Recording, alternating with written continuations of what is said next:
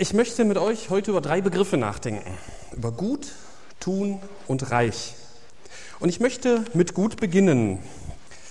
Und das machen wir dann so, dass ich euch ein paar Fragen stelle und mal gucken, was ihr so sagt.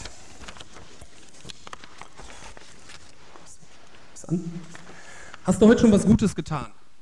Ja, ich habe mir Kaffee gemacht. Und, und du? Hast du schon was Gutes getan? Du hast mich heute Morgen mitgenommen. Okay.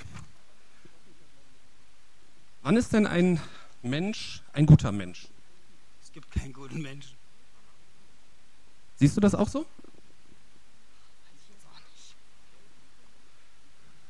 Bist du ein guter Mensch? Nein? Du? Bist du ein guter Mensch? Weiß ich nicht. Naja, okay. Ich möchte mit euch nun zuerst über einen Text nachdenken, wo das Wort gut so aller, so ins Auge sticht. Lukas 18, 18 bis 27. Und es kam zu Jesus ein Oberster und sprach, guter Lehrer, was muss ich getan haben, um ewiges Leben zu erben? Jesus aber sprach zu ihm, was nennst du mich gut? Niemand ist gut als nur einer, Gott. Die Gebote weißt du, du sollst nicht Ehe brechen, du sollst nicht töten, sollst nicht stehlen, Du sollst nicht falsches Zeugnis geben, ehre deinen Vater und deine Mutter. Er aber sprach, dies habe ich alles befolgt von meiner Jugend an. Als aber Jesus dies hörte, sprach er zu ihm, eins fehlt dir noch, verkaufe alles, was du hast und verteile den Erlös an die Armen, und du wirst einen Schatz in den Himmeln haben, und komm und folge mir nach. Als er aber dies hörte, wurde er sehr betrübt, denn er war sehr reich. Als aber Jesus sah, dass er sehr betrübt wurde, sprach er, wie schwer werden die, welche Güter haben, in das Reich Gottes hineinkommen?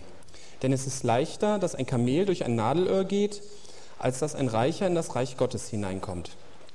Es sprachen aber, die es hörten, wer kann dann errettet werden? Er aber sprach, was bei Menschen unmöglich ist, ist möglich bei Gott. Zu diesem Bibeltext hatte ich bisher immer ein sehr zwiespältiges Verhältnis. Ne, ganze Nachfolge bedeutet ja laut diesem Text, alles zu verkaufen und alles abzugeben. Und das fand ich immer irgendwie erschreckend. Das konnte ich nicht. Ich hatte schon als junger Student Schwierigkeiten bei der Vorstellung, ich muss jetzt meinen ganzen Besitz abgeben und dann in irgendwie so einer christlichen Kommune leben, wo allen alles gehört. Ne, so hört sich das ja ein bisschen an. So ein paar Superchristen, die man aus Büchern her kannte, die, die haben das gemacht und das hört sich auch alles ganz toll an, aber ich konnte das irgendwie nie. Es gibt da immer so ein paar Versuche, diesen Text so ein bisschen zu entschärfen, indem man sagt, ja, der Mensch, der hier gefragt hat, der hatte ein Problem mit dem Reichtum, sein Reichtum war jetzt so wichtig und deswegen gab es nur einen Weg, sein Reichtum abzugeben. Puh, da haben wir ja Glück gehabt, ne, dass wir kein Problem mit Reichtum haben. Aber auf dem Bujo ging es in einer Predigt so ein bisschen um diesen Text und dabei ist mir einiges klar geworden. Und das möchte ich ein bisschen mit euch teilen. Ich habe ja am Anfang gesagt, es geht um die drei Worte gut, tun und reich. Und wir haben ja einiges zum Thema gut schon gehört. Und damit möchte ich auch beginnen. Guter Lehrer, was muss ich getan haben, um ewiges Leben zu erben? Jesus aber sprach zu ihm, was nennst du mich gut? Niemand ist gut, als nur einer, Gott. Jesus reagiert hier richtig empfindlich. Jesus war ja nicht nur Gottes Sohn, sondern er war auch Mensch. Zwar ein vollkommener Mensch, ohne Sünde, aber halt ein Mensch. Und die meisten Menschen haben irgendwelche Punkte, wo sie total empfindlich reagieren. Ich habe zum Beispiel vor ein paar Jahren war ich mal auf so einem christlichen Jugendtreff äh, und da war irgendwie Thema Verwandte oder nie Geschwister und da kam auch in einer Kleingruppe das Thema Einzelkinder auf. Und da habe ich einfach mal so den Spruch gebracht, die sind doch so verwöhnt.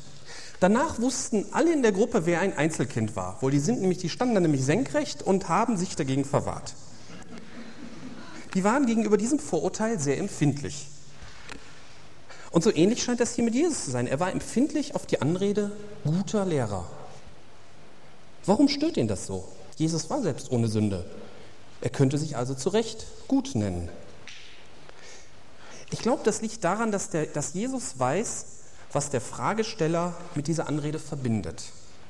Und es scheint erheblich mehr zu sein, als jetzt hier im Rheinischen die alltägliche Frage, ne, Jota Mann, können Sie mir sagen, wie spät es ist? Der Fragesteller verbindet da mehr mit. Es gibt von dieser Geschichte drei Versionen. Matthäus 19, 16 bis 26, Markus 10, 17 bis 27 und das, was ich vorhin gelesen habe, Lukas 18. Und in Matthäus 19, 16 bis 17 ist dieser Anfang der Geschichte so ein klein bisschen anders geschildert. Und siehe, einer trat herbei und sprach zu ihm, Lehrer, was soll ich Gutes tun, damit ich ewiges Leben habe? Jesus aber sprach zu ihm, was fragst du mich über das Gute? Einer ist der Gute. Wenn du aber ins Leben hineinkommen willst, so halte die Gebote. Hier geht es also nicht um den guten Lehrer, sondern um das gute Tun. Auch hier reagiert Jesus genauso empfindlich. Ob es sich jetzt bei diesen beschriebenen Begebenheiten um dieselbe Begebenheit handelt, die von den Evangelisten in unterschiedlicher Sichtweise geschildert worden sind, oder ob es zwei verschiedene Personen waren, das ist für mich nicht so ganz eindeutig, ist aber auch nicht wichtig. Die zweite Frage macht den Glauben des Fragestellers eigentlich deutlich. Durch gutes Tun komme ich in den Himmel. Ne, ich übersetze einfach mal ewiges Leben mit Himmel. Und dass Jesus darauf empfindlich reagiert, das kann man schon gut nachvollziehen, wenn man die Bibel ein bisschen kennt. Auch in der ersten Frage mit der Anrede guter Lehrer kommt das durch. Was muss ich tun, um ewiges Leben zu bekommen? Der Fragesteller dachte, dass Jesus über das ewige Leben Bescheid wusste. Sonst hätte er ihn ja nicht gefragt. Und da der Fragesteller glaubte, dass man durch gutes Tun das ewige Leben bekommt, musste Jesus also auch gut sein. Daher die Anrede guter Meister. Und da kann man auch nachvollziehen, warum Jesus hier so energisch widerspricht. Der Fragesteller verbindet eine falsche Lehre mit dieser Anrede. Er sieht nicht Jesus als Gottes Sohn oder als vollkommenen Menschen, sondern er sieht einen Lehrer, der durch vorbildliches Gutes tun auf dem Weg zum Himmel ist. Und das ist Jesus nicht. Jesus ist uns zwar zum Himmel vorausgegangen, aber nicht als perfekter Gutes-Tuer, sondern als auferstandener Heiland. Und dann macht das alles Sinn, dass Jesus sich hier so gegen die Anrede guter Lehrer verwahrt. Und durch den Hinweis, dass nur Gott allein gut ist, erkennt der Fragesteller vielleicht auch irgendwann, dass Jesus Gott ist, wenn er die Vollkommenheit Jesu wirklich erkannt hat. Ich hatte mich vor Jahren, das ist bestimmt schon 15 Jahre her oder so, regelmäßig mit einem Zeugen Jehovas getroffen. Der war so eine Art Gemeindeleiter und wir haben unter anderem auch über die Dreieinigkeit gesprochen. Und die Zeugen Jehovas halten die Dreieinigkeit für falsch. Und ein Argument dafür war eben diese Stelle. Ne? Wenn Jesus sagt, niemand ist gut außer Gott allein, wie kann denn das, wie können dann Jesus und Gott dieselbe Person sein? Wenn wir aber verstehen, dass Jesus nicht ablehnte, gut zu sein, nicht einfach ablehnte, gut zu sein, sondern ablehnte, in der Weise gut zu sein, wie der Fragesteller sich das vorstellte. Dann wird es verständlich. Jesus ist oft anders, als wir uns ihn vorstellen. Die einen Menschen wollen ihn nur als weisen Lehrer, die anderen als radikalen Revolutionär. Aber in Wirklichkeit ist er Jesus Christus, Gottes Sohn, unser Retter, der für uns gestorben und auferstanden ist. Habt ihr das jetzt gut verstanden? Ja, kommen wir zu dem Tun. Und es fragte ihn ein Oberster, sprach, guter Lehrer, was muss ich getan haben, um ewiges Leben zu erben? Jesus sprach zu ihm, was nennst du mich gut? Mhm. Die Gebote weißt du, du sollst nicht Ehe brechen, du sollst nicht töten, du sollst nicht stehlen, du sollst nicht falsch Zeugnis geben, ehre deinen Vater und die Mutter. Er aber sprach, dies alles habe ich befolgt von meiner Jugend an. Als aber Jesus dies hörte, sprach er zu ihm, eins fehlt dir noch, verkaufe alles, was du hast und verteile den Erlös an die Armen, und du wirst einen Schatz in den Himmeln haben, und komm und folge mir nach. Als aber dies hörte, wurde er sehr betrübt, denn er war sehr reich. Ja, was an, antworten wir auf die Frage, was muss ich tun, um in den Himmel zu kommen? Keine Ahnung. Das Gebote befolgen. Das Gute befolgen. Iris?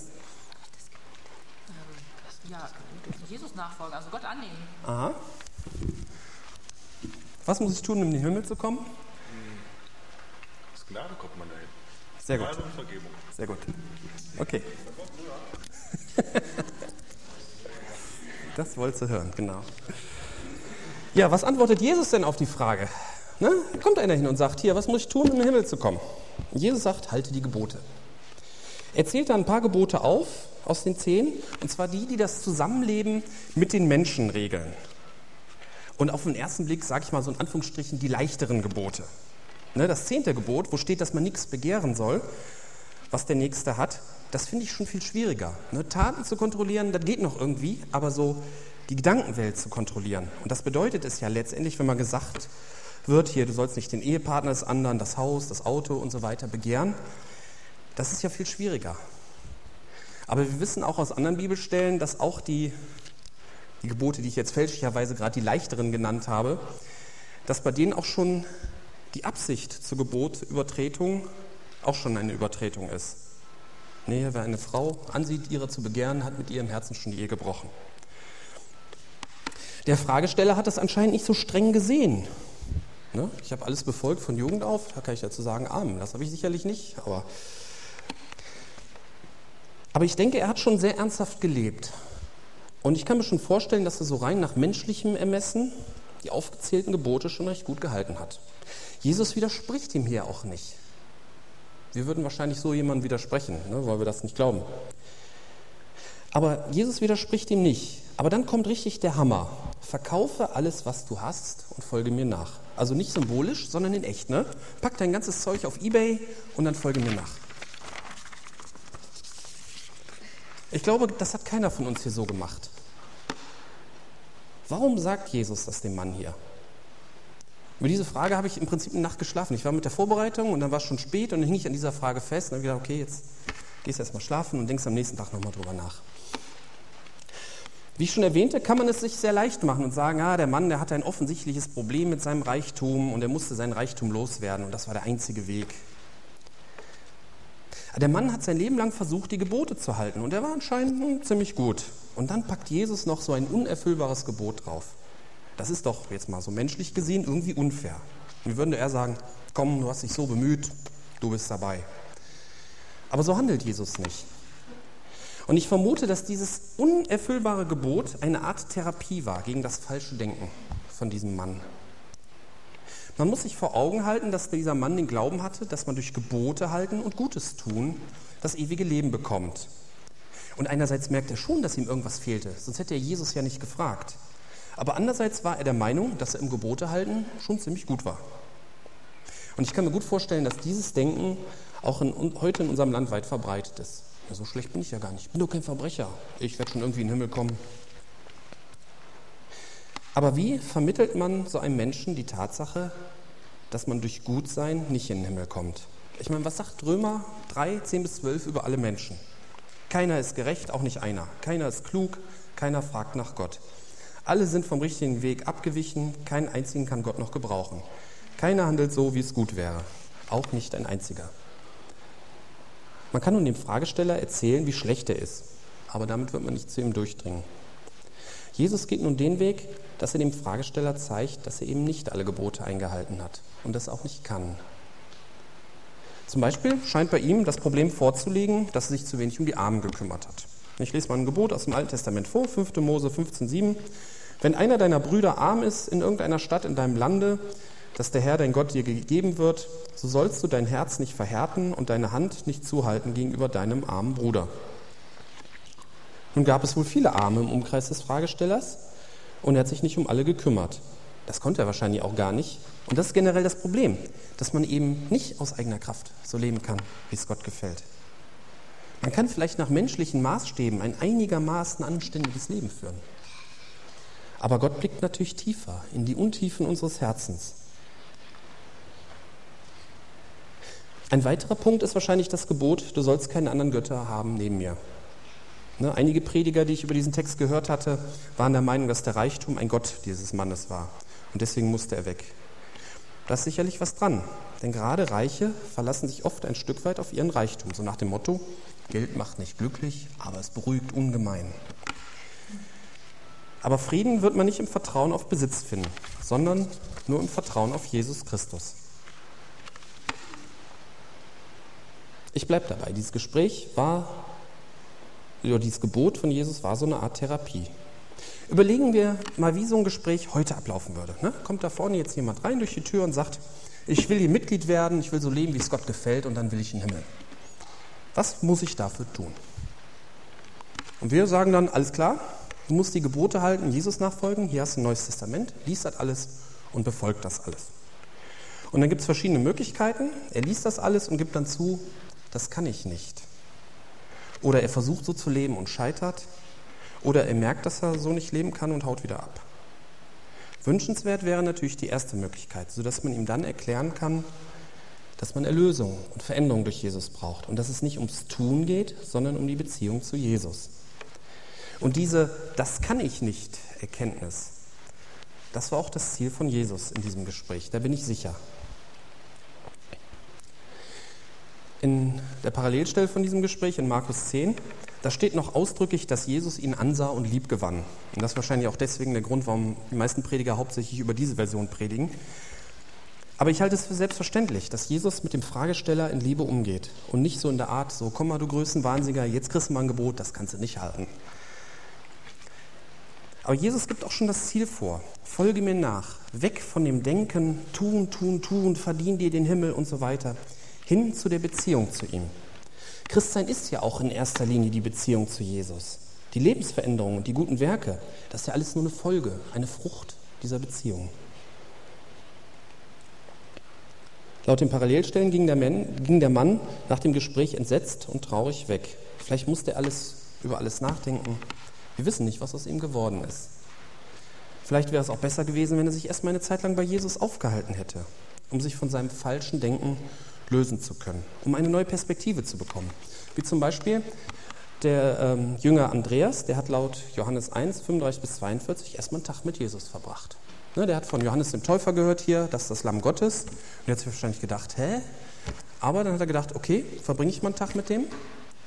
Und auf diese Art und Weise hat er so einen ersten Eindruck gekriegt, wie Jesus wirklich ist und wie so eine Beziehung mit Jesus aussehen kann.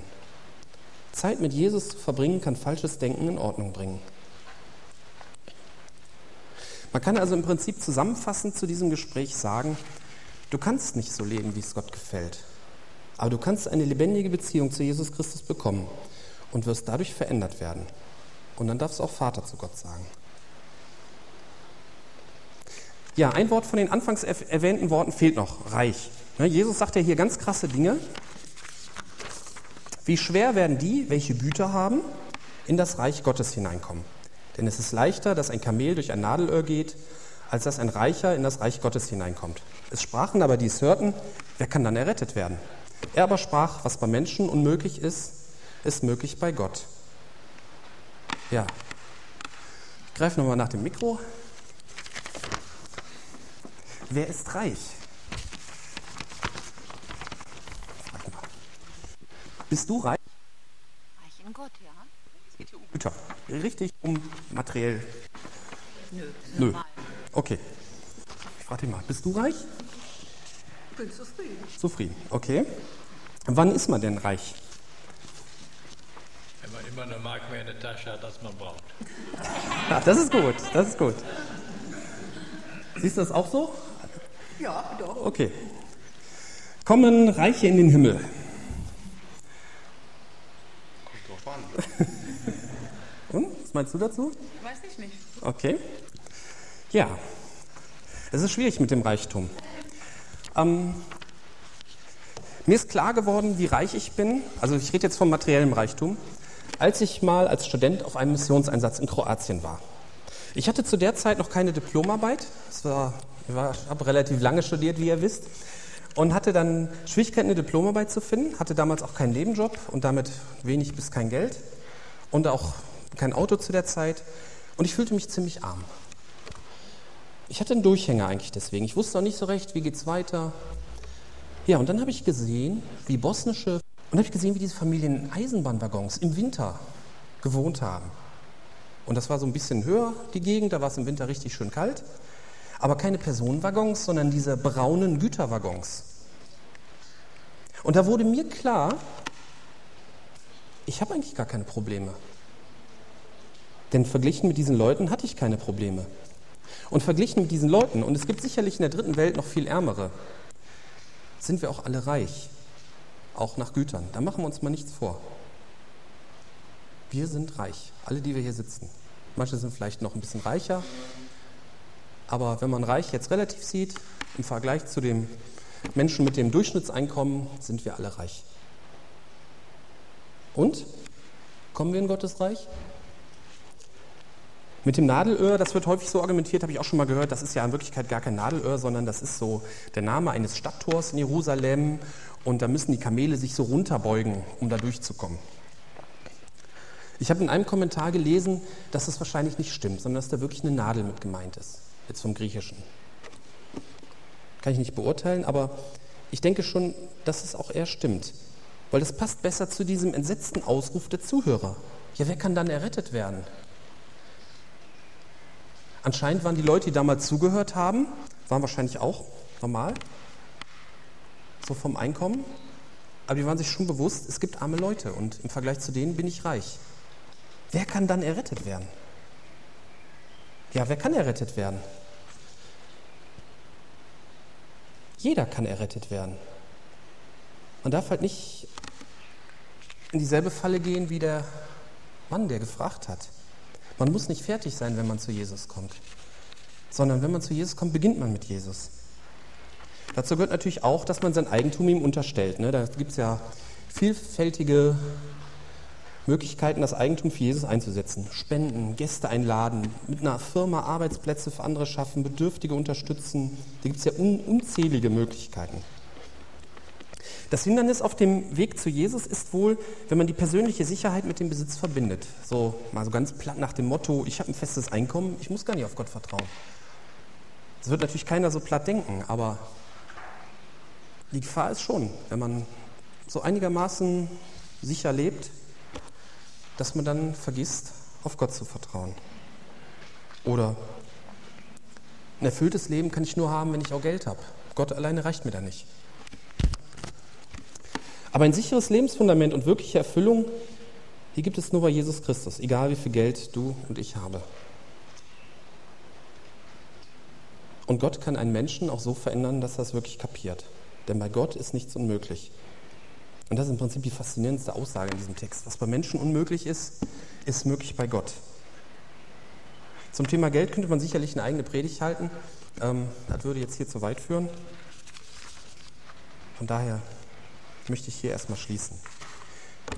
Weder gut sein noch Gutes tun führt zum ewigen Leben, sondern nur das Vertrauen auf Jesus Christus. Reichtum kann dabei ein Hindernis sein. Aber bei Gott ist alles möglich. Amen.